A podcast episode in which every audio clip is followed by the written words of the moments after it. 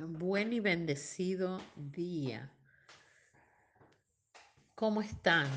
Dios bendiga ricamente su vida. Presentemos este día delante del Señor. Padre del cielo, Padre amado, Padre excelso, te damos gracias por tu Espíritu Santo y te pedimos, Señor, que tu Espíritu direccione nuestra vida, nuestros pasos, que podamos, Señor, someternos y sujetarnos al Espíritu Santo. Glorificamos tu nombre, exaltamos tu nombre y declaramos que este es un día en bendición, un día de provisión y un día de caminar en cielos abiertos. En el nombre de Jesús, amén. La palabra de hoy se encuentra en Gálatas 5, 25. Y dice así, si vivimos por el Espíritu, andemos también por el Espíritu. Qué palabra preciosa. Titulé este devocional Vivir y andar en el Espíritu.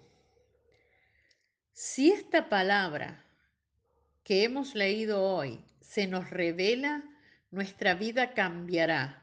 Nuestra oración será llena de declaraciones proféticas porque el Espíritu de la verdad nos guiará a cosas mayores, nos guiará a la verdad. Tendremos a alguien que nos marca el paso en nuestro andar y que nos dice qué es lo correcto.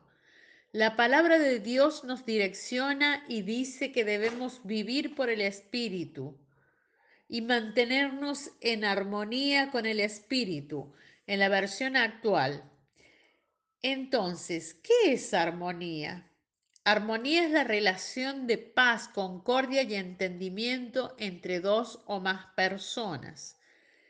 Nosotros vamos a emplear armonía entre dos personas, tú y el Espíritu Santo lo cual significa que el Espíritu Santo establece el ritmo para nosotros, que nos dice cómo debemos andar, cómo debemos movernos. No debemos ir hacia cualquier lado, ni aún hacia donde nosotros queremos ir. Se supone que debemos mantenernos en su sintonía, en la sintonía del Espíritu Santo. Bendito sea Dios. Cuando nos mantenemos en armonía, cuando vivimos y andamos en el Espíritu, Él nos proporciona sabiduría y discernimiento que van a guiar nuestras decisiones. Dice Proverbios 3:6, reconócelo en todos tus caminos y Él enderezará tus veredas. Dice, en otras palabras, que cuando nos sometemos o sujetamos a Él, al Espíritu Santo, Él dirige nuestros caminos y nos ayuda a enderezarlos, lo cual es glorioso, pero hay una condición para que esto ocurra. Y es lo que dice la Escritura. Si vivimos en el Espíritu, nuestro andar tiene que ser en el Espíritu. Para vivir en el Espíritu yo debo conocerlo, porque conocerlo me va a implicar seguirlo. Para poder seguirlo tengo que conocerlo. ¿Cómo lo hago? Buscando a Dios a través de su palabra, haciéndote un hábito de escudriñar las escrituras o haciéndote el hábito de escudriñar las escrituras todos los días a través del arrepentimiento y rendir cuentas, primeramente con Dios y luego con cada persona que el Espíritu Santo ponga en tu corazón. Orando sin decaer.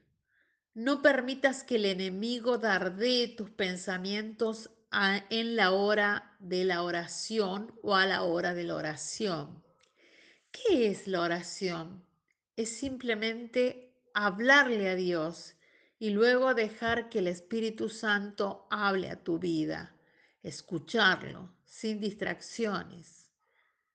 Andar en el Espíritu significa acordar con otros, estar en un mismo sentir, lo cual es la voluntad del Padre. ¿Cuál es la voluntad del Padre? Que nosotros en la tierra establezcamos acuerdos, que nosotros tengamos un mismo sentir, que las cosas espirituales son del Espíritu y que nosotros debemos saber discernir. La mejor manera de andar en el Espíritu es sirviendo a Dios. La mejor manera de hacerlo es sirviendo a Dios y sirviendo a otros. ¿A quién? Si no podemos salir, me dirás, pero está tu familia. Mantente en consonancia con el Espíritu Santo.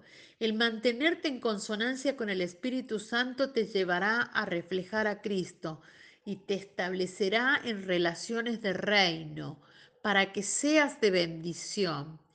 Conocerás a otra gente y serás portador de buenas nuevas. Te bendigo. Nuestra oración a Dios hoy. Padre Celestial, te glorificamos y honramos tu presencia en nuestro interior. En el nombre de Jesús clamamos por vivir y andar en el Espíritu. Amén.